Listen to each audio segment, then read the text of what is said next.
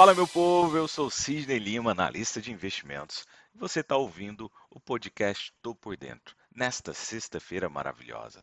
Um oferecimento, é claro, Top Game, a primeira e única TV do mercado financeiro.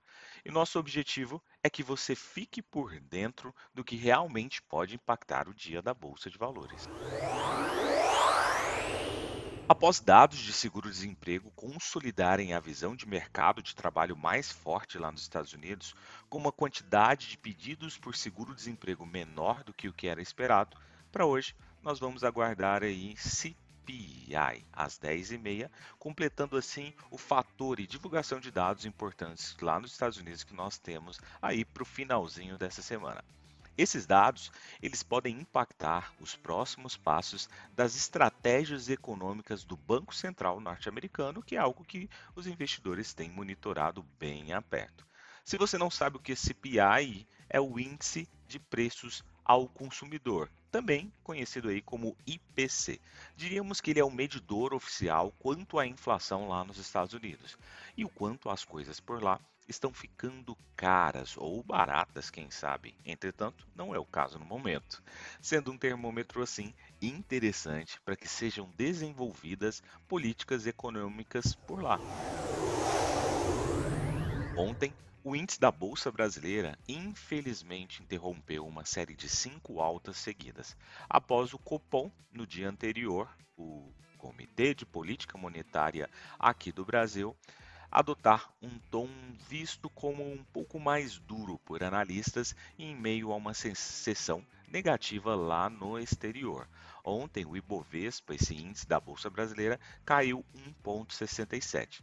Nas últimas cinco sessões, o índice, entretanto, conseguiu aí acumular um ganho de 7,26 com aquela guinada pós retirada de temores em relação à Omicron. O cenário de possível alta na inadimplência, custo de crédito por aqui mais caro e poder de compra da população em baixa são os pontos importantes para diversos setores, inclusive o setor bancário que tem sofrido aí tanto ontem, por exemplo. E por isso, as ações tiveram baixa, prevendo ainda um longo caminho para a possível recuperação. O dólar subiu contra o real nesta quinta-feira, recuperando parte do terreno perdido nos últimos dois pregões, por conta da fuga generalizada de investidores para ativos mais seguros em meio a temores globais ligados à Covid-19.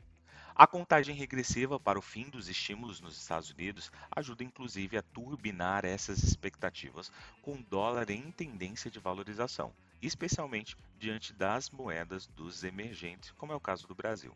Por isso, o CPI ele pede aí toda a atenção e devemos de fato monitorar ele bem de perto.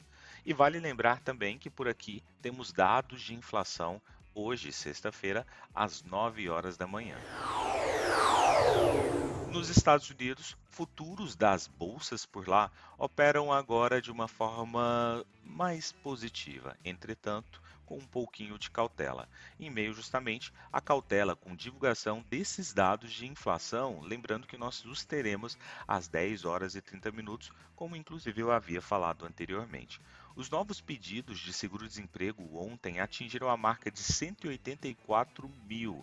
Entretanto, o esperado era aí de 220 mil, sendo assim o menor nível desde 1969, fortalecendo a visão de pouca ociosidade lá no mercado de trabalho americano e o aquecimento quando falamos assim então de emprego.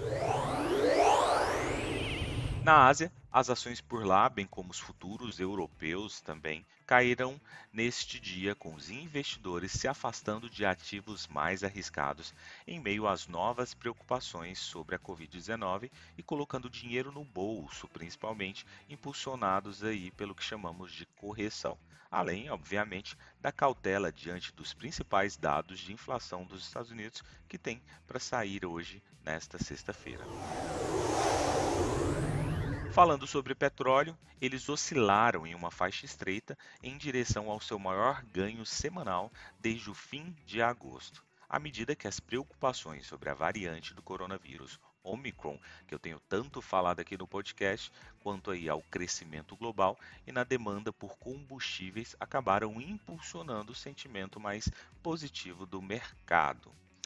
O benchmark Brent e WTI estava a caminho de subir mais 6% essa semana, mesmo após uma breve realização de lucros. E assim é o seu primeiro ganho semanal dentro de sete semanas. No início da semana, o mercado do petróleo recuperou cerca de metade das percas que eles acabaram sofrendo desde o surto de Omicron que aconteceu lá por volta do dia 25 de novembro. Já que os primeiros estudos sugerem que receber três doses, por exemplo, da vacina da Pfizer, oferece proteção contra a variante Omicron.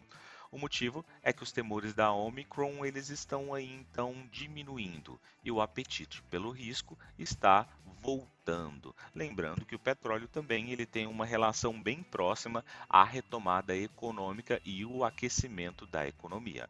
No entanto, o mercado ainda não está fora de perigo e ainda existem algumas preocupações persistentes sobre a variante Omicron, quanto ao fato de, por exemplo, poder empurrar aí as restrições de movimentos nas fronteiras durante a época do final do ano, a época das festas que está aí logo à vista. Quanto ao minério de ferro, os contratos futuros do minério de ferro caem nesta sexta-feira, uma vez que o aumento dos estoques de bom bordo do ingrediente siderúrgico no principal produtor de aço lá na China tem aí tido um aumento considerável. Junto com a fraca demanda, ele acabou sinalizando aí que os preços ainda podem cair um pouco mais.